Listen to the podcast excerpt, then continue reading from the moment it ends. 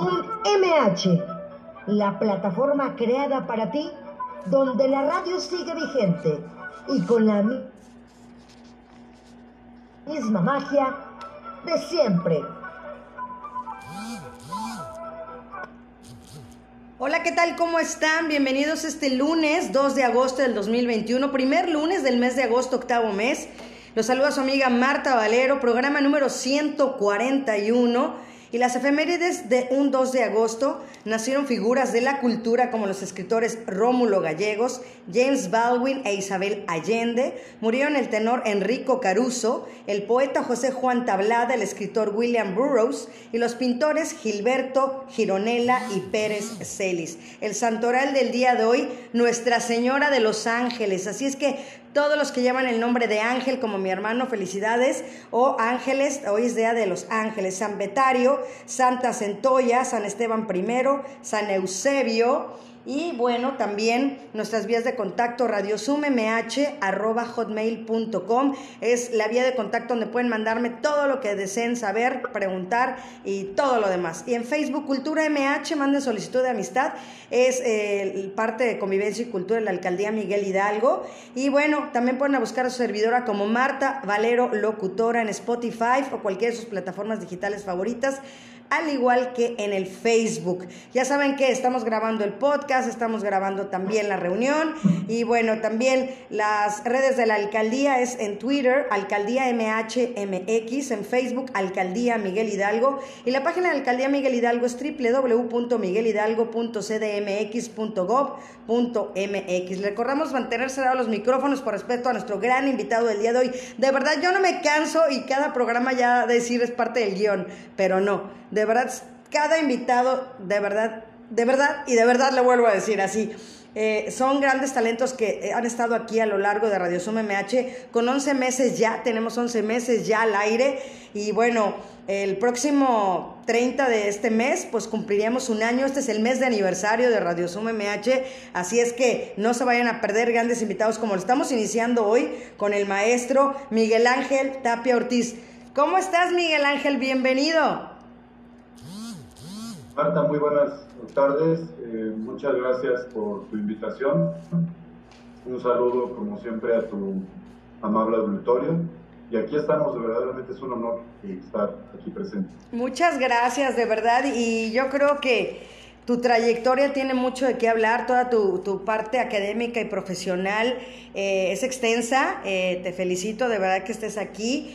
Y bueno, pues vamos a leer un poquito de todo, todo lo que has hecho en toda tu trayectoria para que aprovechemos el tiempo y podamos ver toda tu obra. Y bueno, pues Obviamente es oriundo del municipio de La Piedad, Michoacán, cursó estudios superiores en la Academia de San Carlos y en el taller de gráfica popular Miguel Ángel Tapia Ortiz.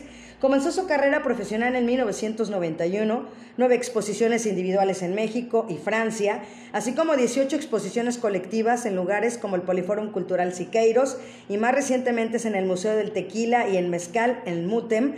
Su producción habitualmente se ha manejado en la obra por encargo con clientes cautivos como Grupo Chedraui, CFE, el STC, Metro y la Secretaría de la Defensa Nacional. Desde el año 2017 trabaja y produce para las galerías Mirachi, Bernardini Art Gallery, Soviart Gallery y Estudio Actual y está en el desarrollo de un mural de 30 metros cuadrados para el Sindicato Nacional de Trabajadores del Sistema del Transporte Colectivo Metro. Ha impartido clases y pláticas de historia del arte, dibujo, composición y técnicas pictóricas, creatividad e innovación en diferentes instituciones de gobierno, planteles educativos y particulares, en uno, de los, en uno de los fundadores del colectivo Grupo Pictórica, que funciona con varios proyectos artísticos mutuos, así como impulsar a nuevos talentos emergentes. Actualmente está en el proyecto de asesorías prácticas de aplicación de óleo para, la marca, para Arca México, los reconocimientos que tiene Miguel Ángel Tapia, ganador del tercer lugar nacional de pintura otorgado por el IMBA y Grupo Rocher por la obra Hábitos Inadecuados, la cual se encuentra en exposición permanente en el Salón Rocher de París, Francia, nada más aquí a la vuelta, ¿verdad? Mención honorífica en el concurso Obesidad en Ámsterdam, Holanda, con la obra Madrina. Tiene la certificación del gobierno federal Conocer 2015 que lo avala como diseñador e instructor de cursos encaminados a la sensibilización artística, historia del arte, innovación y productividad. Reconocimiento como ponente del, seminario Patrones de Conducta en el Arte, impartido en la Universidad Londres, Semblanza Propuesta Plástica. También vamos con la plástica todo trata sobre sexo menos el propio sexo que trata sobre el poder. En una frase se puede definir el rumbo de la propuesta plástica de Miguel Ángel Tapia. El hiperrealismo en él no es una simple reproducción de una fotografía bien pintada, sino de reinterpretar una imagen previa y convertir algo ordinario en algo extraordinario. La disciplina que acompaña su trabajo está engarzada con los elementos que acompañan al heavy metal, rapidez, exactitud y energía mezclados con su pasado castrense, la disciplina y la constancia, en Miguel Ángel Tapia, si no se mide, no se controla y sin control no hay eficiencia ni eficacia. Desde la ironía, este autor no protesta ni reclama, se burla de la protesta y exhibe al ser humano en sus más inevitables pasiones la ira y el poder. Una sociedad actual ansiosa de odiar, de estar en contra de todo y a favor de nada, tras el cobijo cobarde de un ordenador y miles de redes sociales el principio fundamental de la decadencia y extinción de toda civilización a través de la historia, y cuando la historia no se recuerda, estamos condenados a repetirla. En este autor no hay duda que las artes, la tercera de las inevitables pasiones del ser humano, son aún la única salvación posible de una sociedad abrumada de necesidades creadas. Miguel Ángel Tapia considera sus influencias artísticas en artistas como los clásicos, Miguel Ángel Bonarotti, Caravaggio, en David Alfaro Siqueiros y en los contemporáneos como Odd Nerdrum, Godfrey Henwing, Antonio López y Jenny Saville. No se denomina como artista, sino como pintor en camino a convertirse en un artista y se considera parte de la generación de la nueva figuración. Etapas plásticas del autor. Especializado en las técnicas del óleo y grabado también, conforma su cuerpo en cuatro etapas fundamentales que forjaron su depuración encaminada al actual y realismo que maneja. Figura humana. Durante su formación comenzó con el dominio de la figura humana, misma que sigue utilizando desde el retrato y el desnudo. Monocromías, desarrollando una metodología para explotar todas las gamas posibles de un solo color, trabajó en propuestas donde usó en la paleta de color el tono base ayudándose del blanco del zinc para anclar el tono en su más básica pureza hasta llegar al blanco total.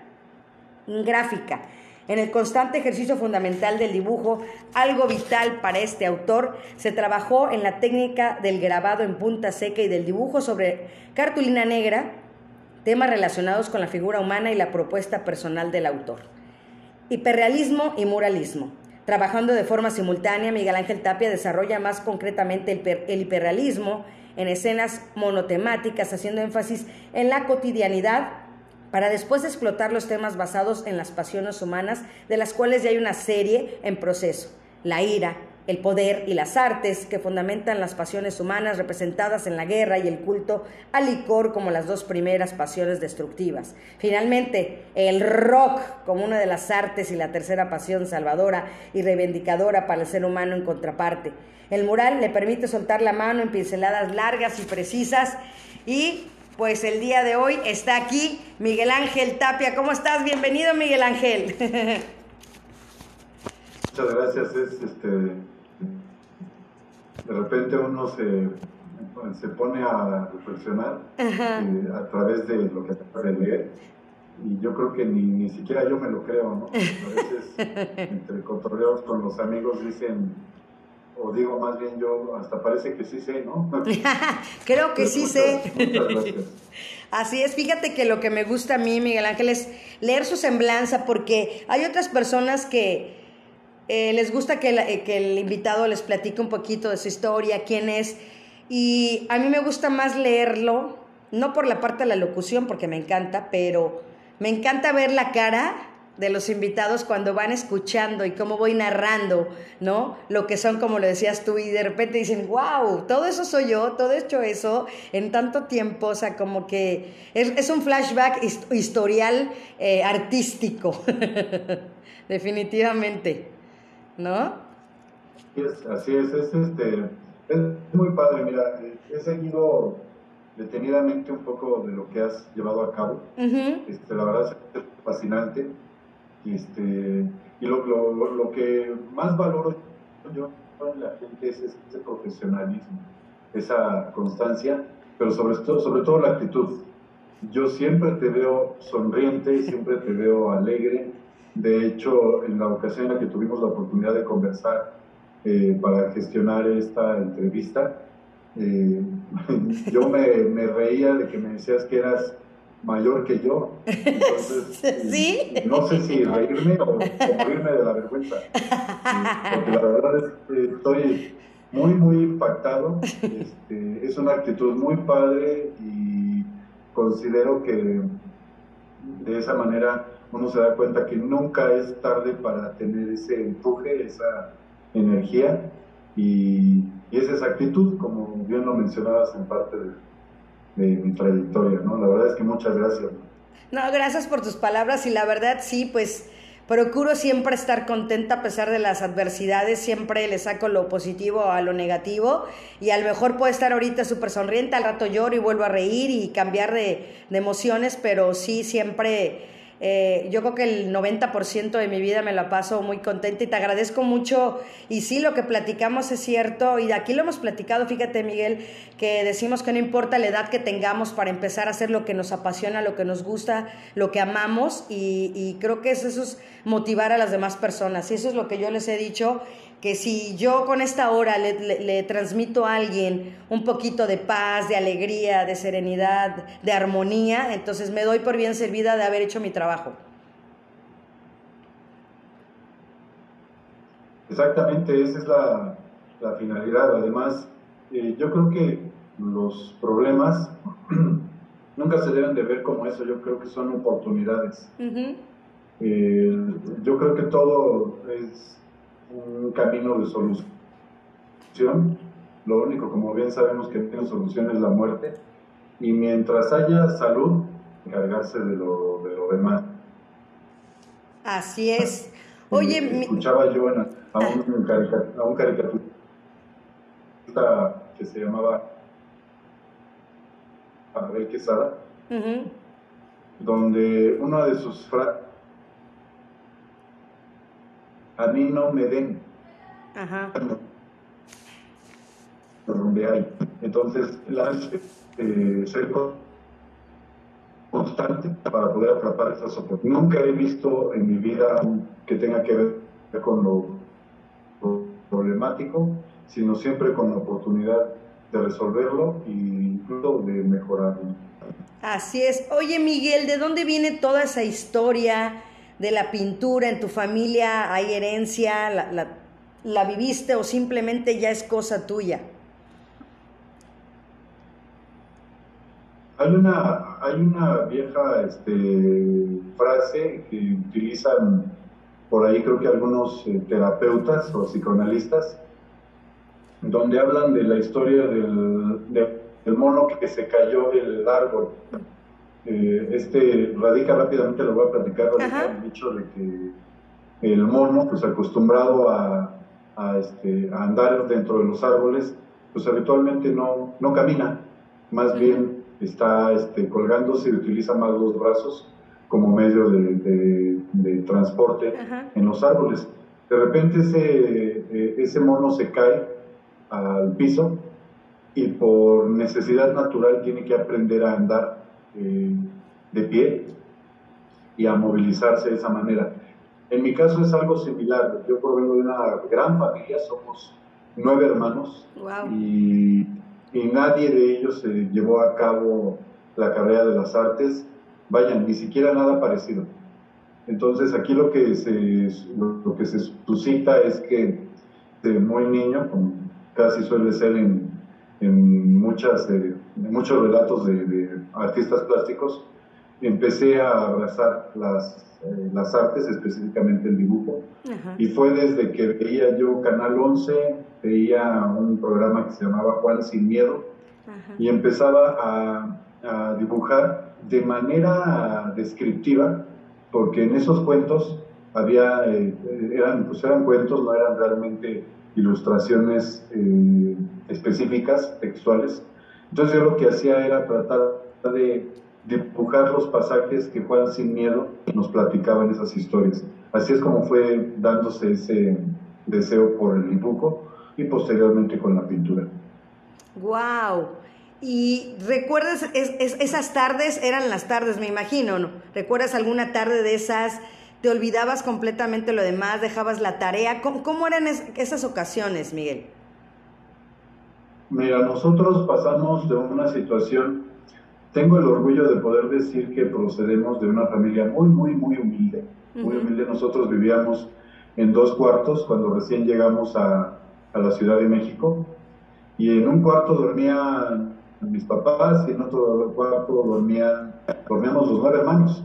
Entonces, el, el, asunto aquí es que eh, cuando empezó lentamente el trabajo de mi padre, que era policía de tránsito, a, dar este, eh, oportunidad de, de, ir comprando un terreno, se fue construyendo muy lentamente. Entonces, había ya uno o dos cuartos en obra negra.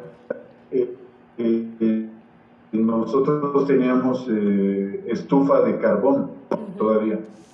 Y esa estufa de carbón me permitía a mí en las tardes, antes de que llegara mi mamá y mi papá del trabajo, en, esos, en esos pisos que estaban en obra negra, yo hacía dibujos con el carbón, hacía, trazaba imágenes y antes de que ellos llegaran con el mechudo eh, los borraba, pensando que de esa manera no me iban a, cachar. Pero obviamente a esa edad tú no puedes controlar realmente todas las cosas que hay que cubrir y el mechudo quedaba negro, entonces era la evidencia de que Miguel había estado haciendo sus rayones.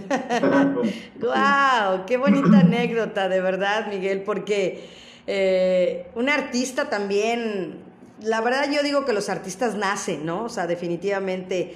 También algunos se hacen.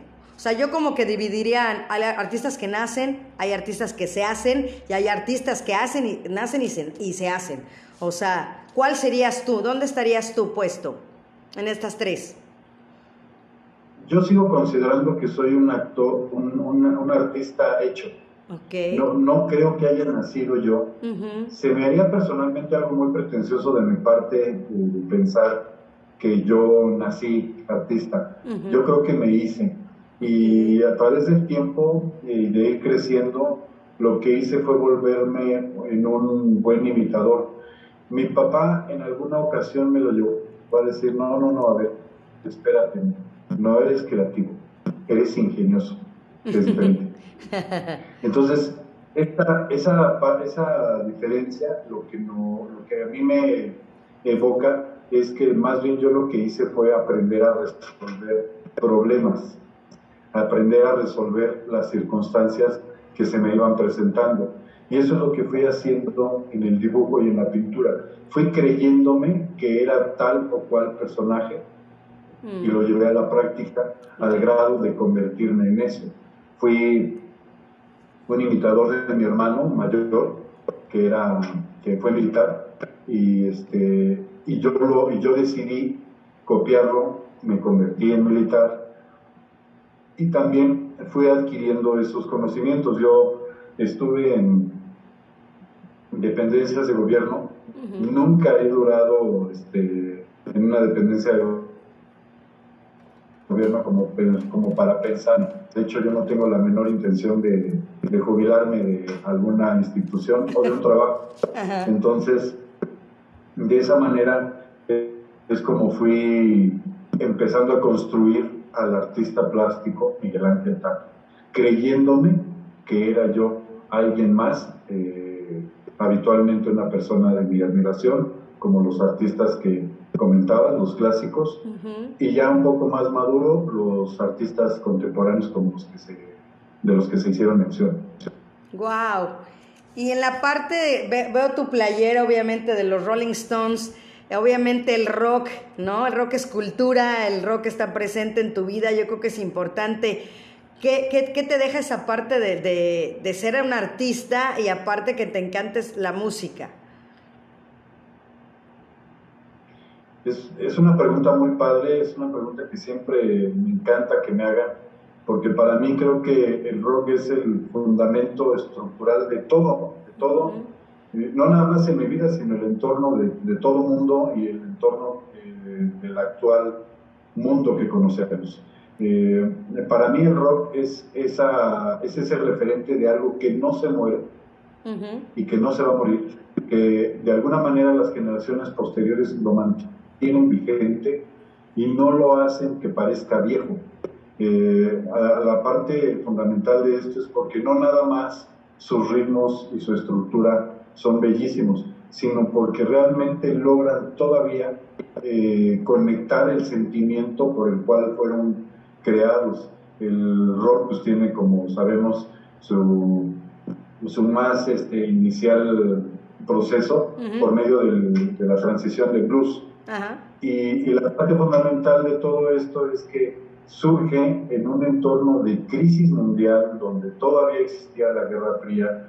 Los chavos de esta época, muchos no ubican lo que significa una Guerra Fría y, y a qué se debió. Entonces, entonces, el, el, esquema fundamental de esto es como, eh, gracias a eso, incluso hasta la fecha, tenemos un mundo polarizado entre los que dicen que tal tendencia política es la adecuada y tal otra eh, es la adecuada, de tal manera que siempre estás o de un lado o del otro.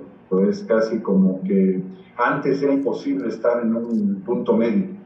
Entonces, eh, lo que se me hace fascinante es cómo este fenómeno musical logra levantar a la juventud por los derechos civiles, por el reconocimiento de la comunidad gay y mejor aún, o más espectacular o heroico podría llamarlo yo, es la única generación de jóvenes que logra parar una guerra, que logra derribar un muro y logra acabar con esa estructura de poder que era la Guerra Fría. En la actualidad no lo he visto, más bien yo lo que veo que la juventud es como que trata de apropiarse un poco de ese pasado, eh, quizás escuchando el rock, quizás emulando movimientos, pero la parte fundamental de esto es que en la actualidad no hay realmente una crisis que nos lleve a pensar que una organización juvenil eh, podría dejar huella. Yo creo que en la actualidad la labor de los jóvenes es, es dejar huella en, la, en, la en, las tecnologías, en las nuevas tecnologías, que precisamente son fruto del esfuerzo de esa generación, los famosos baby boomers. Ajá, así eh, es. Eh, personalmente yo admiro muchísimo. Entonces, el, punto neurálgico de esto es que el rock te da una gama interminable de temáticas para trabajar y te sigue evocando lo que es un mensaje de paz, lo que es un mensaje de amor y un mensaje en el cual debe de existir esa paridad. Incluso el rock ha logrado en la actualidad mimetizarse al entorno de, la actualidad, es eh, eh, más equitativo, ha sido más inclusivo que otros géneros musicales sin menosprecio de estos otros géneros, pero a final de cuentas la constante en el rock ha sido saberse adaptar al entorno, porque pues bueno, eh, nacen de una situación de crisis, de crisis mundial, y saben cómo adaptarse a los nuevos tiempos. Ese es básicamente el bombardeo visual y cultural que tiene mi trabajo. Así es. Pues vamos a empezar a verlo ya. Este Iván Rentería no, siempre está atrás ahí del, del logo, que no lo ha cambiado, ahorita sigue este, el de verano virtual, porque estuvimos con el curso de verano dos semanas, y este, pero siempre está el logo de la alcaldía ahí con el buen Iván Rentería, así es que mi queridísimo Iván, vamos a empezar a compartir, gracias, para que nos vayas platicando entonces. Aquí, bueno, gracias, gracias Marta. Este, tenemos por ahí una imagen que es una imagen ya muy, muy vieja, es un de mis primeros autorretratos, de, este, la mitad del rostro, que fue hecha a puro, a puro dedo, viéndome en el espejo. Son de estos ejercicios plásticos donde yo ya empezaba a trabajar más específicamente el, el material de óleo. Del otro lado es, la, es el retrato de un adolescente y como que tratando, quise, aparte de ser un encargo, lo que quise hacer es como que conformar los aspectos que tienen que ver con lo que te comentaba anteriormente, donde puedes unir a esas generaciones, esas generaciones pasadas y la actual, y la vemos en un chico adolescente de 15, 16 años, con una vestimenta que habitualmente estamos acostumbrados a ver a lo mejor en otras épocas, pero que no pierde contexto ni pierde actualidad. Eh, básicamente esa es la intención de ese retrato de ese chico. Wow. Adelante, Iván, por favor.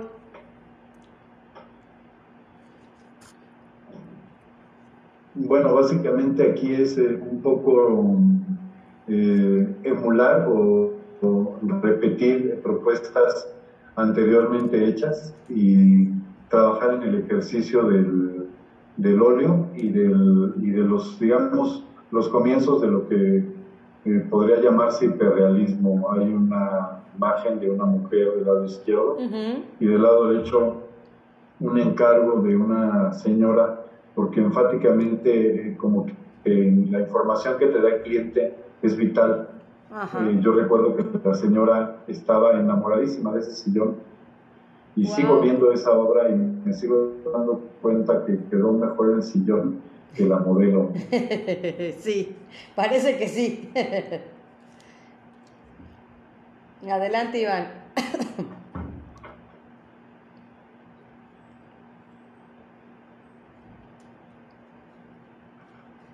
ok. Y bueno, la gente te va contactando, ¿cómo, cómo es a través de las redes sociales? ¿Cuál, ¿Cuál es tu manera de difundir también? Mira, yo comencé con esta actitud de, de, la clásica de tocar puertas y de insistir. Me di cuenta, casi siempre el, inicio fue con, con funciones y fui buscando funcionarios públicos, fui tocando puertas, eh, no se me daba la oportunidad. Y con base en el hecho de la temática de insistir, me sucedió por ahí una anécdota, no voy a decir el nombre obviamente, donde uno de esos funcionarios me dijo, bueno, a ver ya, deja, no, perdón por la palabra, ¿eh? Deja de estarme chingando. ¿Qué quieres? Quiero que me permita hacer tal cosa. A ver, fulanito, atiende este muchacho ya que le den, ya, ya no quiero que esté chingando. Entonces, al final de cuentas, el insistir te da dos vías inamovibles. O es que te manden a volar, o es que te digan, órale, pues ya, hazlo. Totalmente. Y de ahí sobre la marcha, pues bueno, empieza la situación esta de los contactos y de las recomendaciones. Eh, yo viví un tiempo en Jalapa, Veracruz. Ahí eh, fue la primera ocasión en la que casi, casi me, me cuelgan porque yo renuncié a mi trabajo en el sistema de transporte colectivo Metro, donde ya llevaba 12 años laborando. ¡Wow! Un rato. Entonces todo el mundo me decía, oye, es increíble, ¿cómo puede ser posible que... Que renuncies. Que quieras renunciar a un trabajo con una estabilidad ya clara y te vas a, algo que no sabes, ¿no? Y aparte, esa frase de nadie vive de hacer dibujitos, me fui, puse la, una galería chiquita en Jalapa, Veracruz. Wow.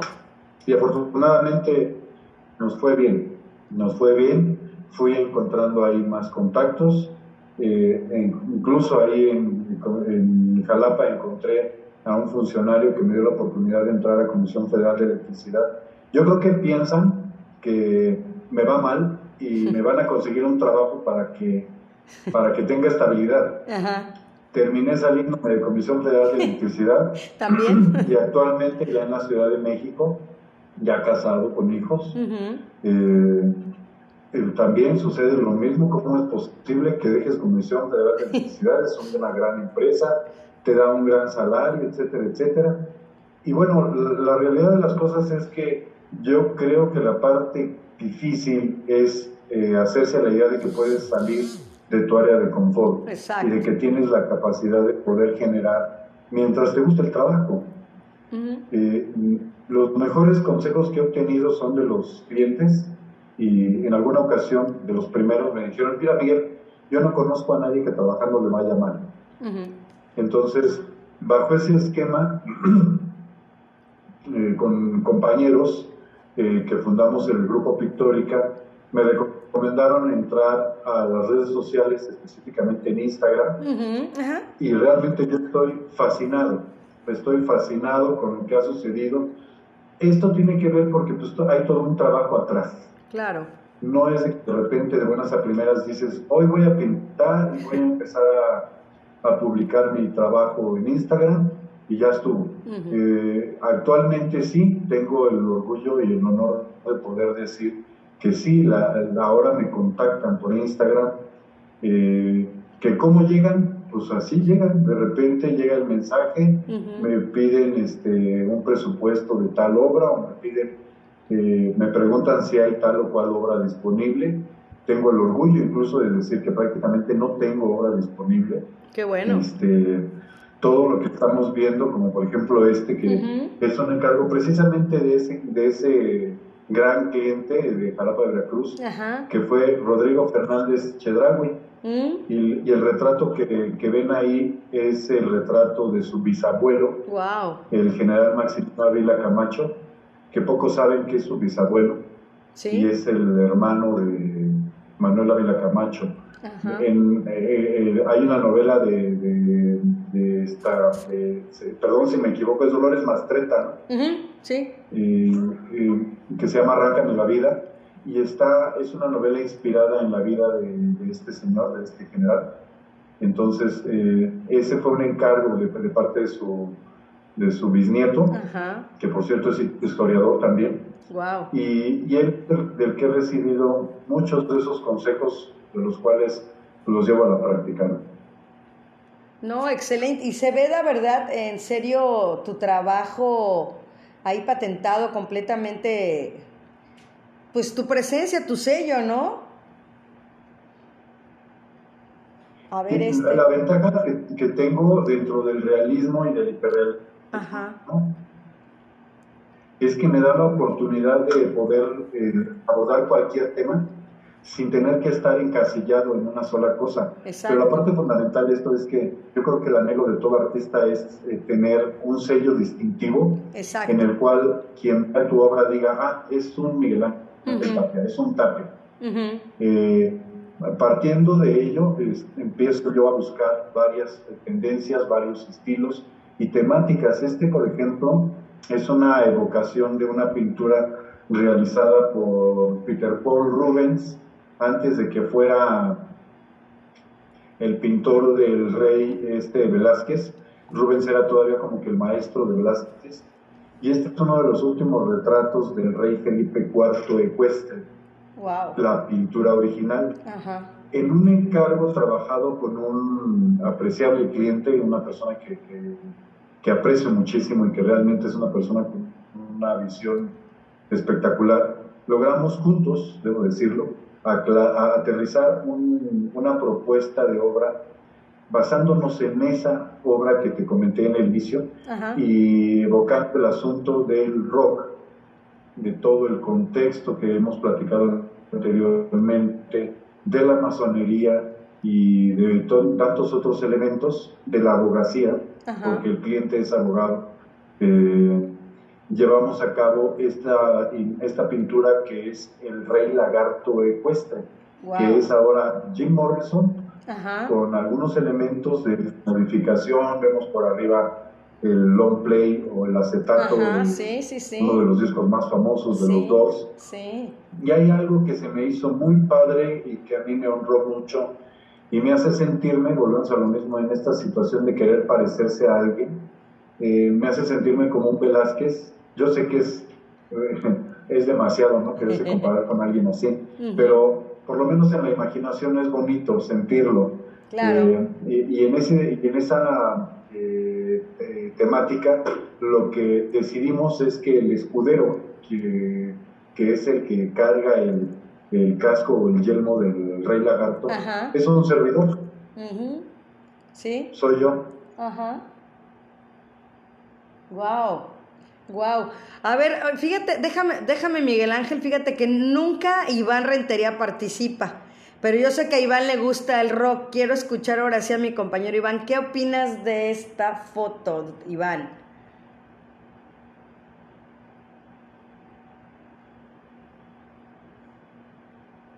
Iván. ¿Me escuchan? Sí, sí, pues sí. Ah. yo sé que usted es rockero al 100% se me hace muy interesante, eh, sobre todo, bueno, porque en el centro está Jim Morrison, pero conecta como con la tierra, con la parte instintiva que serían los cocodrilos. Yo lo, lo asociaría un poco al cerebro reptil, por así decirlo, que es lo más este instintivo. Y a su vez está en la parte montado en un caballo, que para mí representaría, por ejemplo, el, cerebro eh, límbico, que sería el cerebro de de la empatía del mamífero, de lo que nos hace un poco pues, ser más que animales humanos. Y aparte está la parte del cielo, ¿no? Con, Los ángeles. que viene el, disco sostenido por, por estos como ángeles. Entonces, eh, y está el búho, ¿no? Que sería como que la parte de la neocorteza cerebral, donde vendría esa descarga divina de, del espíritu, no sé, del espíritu, de la esencia de la creatividad, ¿no? Porque viene de, lo divino. Entonces, eh, yo interpretaría un poco así la, pintura, eh, mm, colocando obviamente allí en el centro a Jim Morrison, ¿no? O sea, como ese ejemplo de creatividad y de, estar conectando o viviendo, este, pues la, lo que nos hace humanos, pero también manteniendo la esencia animal, ¿no? Porque yo, bueno, los, los videos que llegué a ver de Jim Morrison, pues tenía una energía eh, muy fuerte, aparte de que le llamaban el rey lagarto, ¿no? Este, pero para crear lo que él hacía, ¿no? Tengo entendido, le gustaba mucho la poesía, este, pues que se integra las partes de la creatividad, ¿no? O sea, tiene que considerar lo humano, lo divino y también lo animal, ¿no? Entonces es lo que me, lo que me proyecta. Eso, ¿cómo ves? ¿Cómo ves? Porque de verdad, Miguel siempre, Iván nada más ni lo conocen, ahí está atrás. Iván es una persona muy inteligente y acaba de terminar hasta su maestría y está haciendo todas las cosas sabidas y por haber. Y pues sé que le gusta el rock, porque cuando luego hay por ahí cositas de reggaetón, nos mandamos mensajitos, ¿va? Iván. sí, sí es que a mí no, no, no me gusta mucho el reggaetón porque... Eh, por ejemplo, ahorita considero que, como, como, se me han mencionado, la juventud está en una zona de confort muy grande, si bien hay mucha tecnología, eh, como nos hay que coincido que no, no se ha generado una crisis como anteriormente había de una guerra, etcétera, ¿no? Yo he visto documentales de la Segunda Guerra Mundial o algunas películas donde escenifican el desembarco de Normandía, etcétera y entonces veo, veo la juventud hoy en día como por ejemplo las, las vacunas, ¿no? Que están poniendo las vacunas y, y hay videos donde, donde se ponen a gritar por recibir el piquete. Entonces yo me cuestiono, ¿qué pasará si por pasares del destino volviéramos a tener un enfrentamiento en esos niveles de una guerra como Vietnam o la Segunda Guerra Mundial? ¿Qué, qué, qué pasaría con esa juventud que ahorita está como, que le llaman, ¿no? Juventud de cristal. Pues porque están en una zona de confort en la cual es solo consumir, consumir, este, y hay mucha repetición. O sea, ya estoy consciente de que es muy difícil crear algo nuevo porque prácticamente unos guían a otros. y, y, si lo único que se impregna como que es la esencia de cada quien que le suma algo a lo que ya hay, hay este, creado, ¿no? Pero hoy en día veo que hay mucha repetición. Entonces, el, el reggaetón pues, este, es una base rítmica que para mi gusto estimula solamente la parte mm, instintiva, pero no carece de melodía, carece de armonía, carece de leitmotiv, como le llaman, este, y, y, entonces queda en una cuestión muy básica, ¿no? Muy, muy de, la base, y, y, no sé cómo no les aburre, o sea, yo escucho una canción de reggaetón y luego escucho otras, que es que otros artistas, y yo digo, pero pues oye igual, o sea, ¿dónde está la, la, alma que se llama la esencia? hoy en día pues no, no va a haber un Jim Morrison, no hay un, un Elvis Presley, o este, todos los grandes que se están yendo, ¿no? Michael Jackson, este, e, en fin, grandes artistas que cambiaron la historia y que quedaron registrados ahí. Entonces la, la, moda creo que, que está afectando mucho a esa cuestión creativa también por intereses comerciales, porque ahí está el dinero, obviamente. Entonces ya son fórmulas que se crean, son formulitas para producir y dejan a un lado a los verdaderos artistas que, que anteriormente componían canciones, cantaban y actuaban. Y hoy en día solo son personas que son creados por marketing y, y no tienen ningún talento, la verdad. O sea, puedes quitar este cuate y poner otro y, y, va a ser el mismo resultado. Pero a ver dónde consigues ahorita un Jim Morrison o, o, grandes artistas que ya se han ido ¿no? a lo largo de la historia, ¿no? Así es, Iván. bueno, esa es mi opinión. Muchas gracias, Iván. Pues vámonos con otra fotito para que sigamos viendo el trabajo del maestro Miguel Ángel Tapia. Vamos a ver el siguiente Tapia, por favor. Gracias. Antes de, continuar con, lo, con, con, la plática esta de las obras, sí se me hace importante comentarle, comentar acerca de lo que dijo Iván. Sí. Yo coincido mucho con lo que dice Iván. Para mí es eh, el, incluso podría hasta decir que a lo mejor nos salimos un poco del tema, pero se me hace muy importante mencionarlo. El reggaetón quizá no sea malo, lo que pasa es que yo creo que entra en el entorno de una cultura que no está preparada para recibirlo. Esa es, este, esa es mi apreciación. La realidad de las cosas es que más allá de la métrica o de la estructura musical que podría tener este género que llaman reggaetón, la, la funcionalidad en el mercado de, musical siempre ha funcionado de la misma manera. El que deja más dinero es el que conviene. Pero la situación importante es que esa eh, situación comercial la implementa o la implanta el cliente. Y el cliente en esa medida antiguamente o anteriormente era más exigente, esperaba más, esperaba que ese eh, cantante, que ese compositor nos diera más allá de algo meramente mm, reciclable. Entonces, de esa manera, pues vemos cómo se pierde los indicadores de ventas de discos, de, de número de álbumes, de trayectoria en álbumes, etc. Pero la parte más importante de esto es que eh, la juventud, yo he escuchado que comenta acerca de, bueno, es que ustedes también en su época fueron rebeldes y fueron y fue criticable su música, etcétera, etcétera. Y sí es cierto.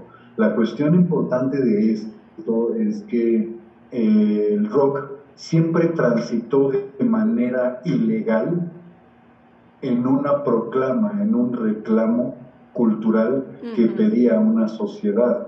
Entonces, para nosotros tener el disco de algún grupo eh, extranjero era realmente porque éramos ricos. Sí, sí. Nosotros podíamos, si acaso, acceder posteriormente a los cassettes de que nuestro amigo el rico nos hiciera el favor de grabarnos su LP de de Judas Priest, vamos a decirlo así, o de Iron Maiden, porque no lo escuchabas en ninguna plataforma de radio, estaba prohibido, no había una estación de rock específicamente. Muy lentamente empezaron a surgir, y vuelvo a lo mismo, de una manera muy selectiva. Actualmente el reggaetón transita, entre comillas, lícitamente, por todas las plataformas habidas y por haber y no hay manera de que no lo puedas evadir. Pases por donde pases, lo vas a escuchar. El asunto es que actualmente con una cultura de, de, cancelación que está existiendo y que tengo que reconocerlo y a lo mejor sea criticable con muchas, con muchas personas, yo estoy en contra de esa, de esa situación que es la cultura de la cancelación porque es como si esta nueva generación quisiera borrar del mapa lo que ya pasó. La historia este, que realmente nos hace lo que somos. Y es como si ellos pensaran que pudieran hacer una nueva historia. Entonces de repente vemos el contexto de que, por, para acabar pronto, eh, una canción de Molotov es este, condenada y es prohibida porque dice la palabra puto sin saber el contexto específico de esa canción ni a qué se refiere el término. en, en, el populismo cultural de nuestro lenguaje está evocando esa falta de valor, esa falta de, de bravura para enfrentar las cosas. No se refiere a una condición de género, de, ser, de ser gay. Se refiere a otra cosa pero a final de cuentas el término es el que pesa. Y curiosamente, dentro de situaciones como esa y de una de la canción de una de la cancelación de una canción como la de 17 años, en contraparte vemos a un cantante de reggaetón, me equivocaré yo, me equivocaré yo, creo que es Bad Bunny, que de repente es decretado como uno de los máximos exponentes de la música actual. Y pareciera que no se que nadie se detiene a ver de qué habla la música de, este señor. Pero bueno, ese es este, mi punto específico sobre lo que dice Iván, concuerdo mucho con eso. Eh, y yo pues, esperaría que no estuviéramos en otro conflicto de esa naturaleza, pero yo creo que todo abona. No hay nada, incluso volviendo ya a las artes, que, esté, que sea inventado, que sea nuevo. Todo ya está creado. la manera es como logras torcer las reglas y crear una propia identidad dentro de la Y aquí podemos ver un ejemplo. Yo, admirador, pues, obviamente, de mi tocayo, este, Miguel Ángel, reproduzco en un óleo donde lo que trato de hacer es con una paleta muy reducida, nada más puros cafés, la escultura de, del David de Miguel Ángel, y del otro lado veo a una mujer que está embarazada, donde nada más utilizo el verde olivo. Eh, volvemos a lo mismo, es trabajar eh, ya en la, corriente del realismo y del hiperrealismo, basándome en utilizar paletas muy reducidas que me representen cada vez un mayor desafío. Eh, no es, ya encontré tal fórmula, ya con esa me quedo toda. Es siempre ir cambiando. Son, son ya casi 30 años de trayectoria en ese ejercicio. Wow. Adelante, Iván. Pues de verdad, este Miguel Ángel, como dices tú, ya 30 años de trayectoria, se dice fácil, pero eh, también podemos irnos a la parte que también, que fue lo que a mí me llamó la atención y por lo cual te contacté, o sea, también la parte de los toros, ¿no? Como lo está poniendo ya Iván, o sea, la parte de los deportes, ¿no? También los acereros de Pittsburgh, ahorita esperemos llegar a ver si llegamos a esa foto, que también es lo que nos identifica, ¿no? Que es lo que nos que el jueves jugamos, ¿no? La pretemporada contra los vaqueros de Dallas, ¿no? Y este Vamos a estar pendientes, Marta. Así es. Sí, sí, sí. A ver, aquí en la fiesta brava, descríbenos lo que tenemos aquí para la gente que nos está escuchando, Miguel Ángel. Gracias, Marta. Mira, eh, volviendo a la misma temática de minimizar la paleta. Hay una especie de recuadros, y yo en su momento les llamé monocromías. Yo no sé si eso esté bien aplicado eh, en, la terminología, pero así es como se me ocurrió pensar. en, la, parte de arriba vemos a un torero, Salvador Cortés, si no me equivoco, donde estamos viendo uno de los pases tradicionales. Eh, en el tercer tercio dentro de la tauromaquia, cuando ya está utilizándose la muleta. Esto es, eh, digamos, como que los momentos más álgidos en, en, en, la, faena, de, la faena. De, un, de, un, torero. Y en la otra estamos viendo pues, el inicio, el inicio que es el paseillo, donde el torero aparece con el, con el capote, con el capote de luces, el de gala, y tiene eh, la imagen de lo que llaman en España el Cristo del Gran Poder. Pero volviendo al mismo punto, tratando también un poco como de evocar una situación que tiene que ver eh, con algo que es muy controversial, más actualmente, sobre lo que se refiere a, a la tauromaquia. Mm, tengo que reconocer que no soy una persona que sea fanático de los toros, de la fiesta brava en general. Más bien para mí es el entorno que representa la, el arte de la tauromaquia, la vestimenta, lo imponente que es el toro, eh, y en contraparte para mí es como ver a un hombre y a una mujer, ¿no? El, toro es el hombre, algo muy fuerte, muy imponente, y la mujer es grácil, es delicada, es elegante, entonces esa para mí, eh, la evocación es, de la mujer es el torero. Oye, ¿y por qué el tono azul? Justamente por la sensación que nos puede dar como el tono de azul. Me tuve que cambiar porque se me estaba acabando la pila, no sé si me alcanzo a ver bien porque no, todo bien. muy oscuro. Estamos en orden. Este... ¿Mandé? Todo en orden. Perfecto. Entonces, el, el, este, el punto de, de, utilizar el tono azul es hacer una especie de, de, bombardeo visual en lo que se refiere al estado de ánimo. Y ahí radica un poco esta situación de, de, vacío, de nostalgia, de a lo mejor de algo incluso depresivo.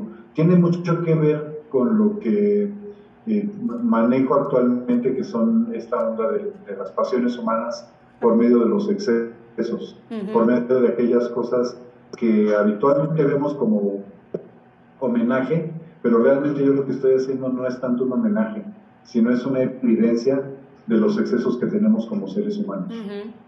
Así es. ¿Hasta dónde está nuestro límite? Sí, no, definitivamente cada uno tenemos nuestros, nuestros límites y nuestras... A ver, adelante. Aquí. Sí. Este es este, eh, parte de la técnica de la gráfica, lo que es el grabado en punta seca, le llaman. Este, y personalmente yo tengo una, aversión hacia los temas que tienen que ver con la muerte. No es algo que yo quiera abordar. En algún momento me pidieron que hiciera una serie para una exposición hablando de la muerte. Wow. La verdad es que en un principio les había dicho que no, que no podía yo participar en eso, porque no es un tema que sea de mi agrado. Exacto. Y, y andando por la calle encuentro a este bochito, un bochito abandonado, eh, de esos tantos que te puedes encontrar así en las calles, y decidí abordar la temática de la muerte por medio de elementos o de personajes como este. Él es el primero, de hecho hay varios, no creo que estén ahí en ese catálogo que te hice llegar, pero es parte de una serie que habla de la muerte. Y es como que el, final de, de, cada uno de esos eh, modelos, en este caso, por eso se llama La tumba del escarabajo, donde es un carro que está ahí envejeciendo en medio del óxido, en medio de, de, de, las inclemencias del tiempo y que se va eh, lentamente deteriorando.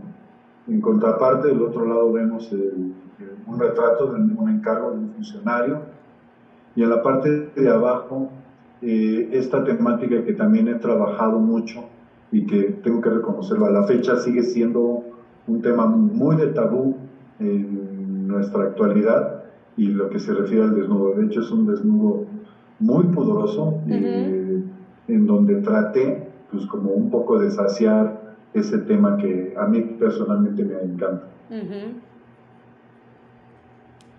Adelante, Iván. Y bueno, pues estamos a siete minutos, ya se nos pasó rapidísimo el tiempo. Tanto esperar, les digo aquí, tanto esperamos para que se nos vaya la hora de volada, Miguel, de verdad. En la parte, como te lo decía, en la parte deportiva, tú practicaste deportes, te gusta verlos. ¿Cómo surge toda esa parte de Miguel Ángel hacia los deportes? Mira, yo este, eh, tuve el gusto de practicar el fútbol americano. Mm. No soy fanático absolutamente para nada del fútbol soccer. este, es más para mí el fútbol americano y también se basa nuevamente en lo que platicamos al principio, en esta situación de la disciplina de una organización, de una liga eh, deportiva tan, tan admirable como lo es la NFL. y, y se me hace realmente digna de ser reconocida siempre. Eh, en este caso, en mi época de juventud, jugué fútbol americano. Cuando estuve en el colegio militar también estuve jugando fútbol americano.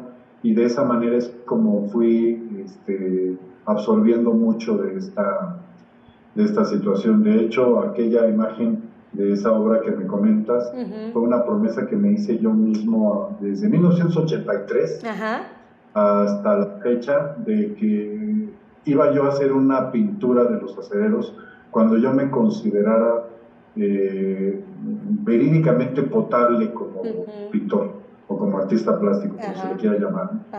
Este, aquí en esta ocasión vemos igual lo mismo, unas técnicas de la gráfica, y podemos ver de un lado la, una evocación de lo que platicaba anteriormente, que es la Guerra Fría, es esa parte femenina de esa lo seductora que es una guerra, porque para mucha gente suele ser un tema seductor, porque siempre se piensa que una guerra es la solución o es el camino para la paz. Exacto. Y normalmente la gente que planea una guerra piensa que va a ser rápida. Las guerras nunca han sido rápidas. Y, la verdad es que nunca se me han hecho decisiones inteligentes. Se me hacen decisiones habitualmente estúpidas. No veo alguna, ninguna que sea realmente inteligente. Exacto. Este, y es la parte en la cual podemos ver hasta dónde llega el exceso en la condición humana. Y del lado derecho la contraparte, que es eh, un desnudo eh, haciendo evocación a una leyenda de, de la España islámica y habla de la historia de la hija de un, este, de un, de un, de un árabe eh, de rico. Es una historia muy triste y es la historia de una mujer que se enamora de un, de un este, soldado cruzado. Wow, wow. Iván estará por ahí a ver si puedes ir buscando entre las fotos la de los acereros de Pittsburgh.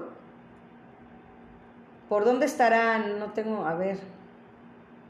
Bueno, ahí, empieza. Ahí empieza. Ahí empieza. Aquí hay, unas, hay unos grabados este, de, aquella época de los 70 la mejor. La mejor. Donde podemos ver a Rocky Blacker, sí. a Jack Lambert, a Terry Bradshaw. Ese 58. Y uno más abajo también de, Jack Lambert, ¿no? Ajá, sí. Ese 58, ese 12, no, hombre. Wow, wow, no. Ahí está, es, Lin Swan, ¿no? Ahí está Lin Swan, el 88. Wow, mi jugador favorito. Yo creo que yo me hice acerera por Lin Swan, ¿eh? Y por, por Terry Bracho. Esa, esa dupla en esa época me, me, atraparon. de verdad. Y es que realmente no eran, eh, no eran jugadores este, médicamente potables, ¿eh? no eran grandes estrellas. Se fueron haciendo al calor del de la exigencia y eso es lo que se me hace muy padre porque ellos fueron son una generación que se fue construyendo de la nada. De hecho, Rocky Blair era excombatiente de Vietnam. A ver, Ivancito, seguimos. Yo creo que ya estamos cerca. Ya casi cerca. Aquí ya está la temática del realismo. Ajá, y vamos este, ya Ah, en, una paleta de color un poco más amplia. Exacto, ya se ve más ya vemos parte de lo, de lo cotidiano. ya se ve más el color. Exactamente. Sí. Ahí está el hiperrealismo. Exactamente. este, esta la cuchara que evoca que... fase de Matrix, que dice, ¿Sí? esta no es una cuchara, y el clásico bodegón, ¿no? El clásico bodegón que como que nunca puede faltar, pero mientras siempre son muy buenos ejercicios plásticos. Sí, así es. Yo creo que por allá adelante ya está. Ya casi llegamos, ya casi llegamos. Ya padre poderla ver. las paletas reducidas de blanco y negro, los tenedores. Esta eh, serie que se llama Tratados Globales y que ha sido hasta la fecha la que ha gustado mucho a la gente. Sí, sí, muy trabajado estas piezas que son dentro de lo cotidiano, es algo inerte, es algo que no es contestatario, eh, pero vuelve a la frase de aquello que les comentaba anteriormente y que mencionabas, Marta, en cómo se convierte algo ordinario, modestia aparte en esto. Exacto.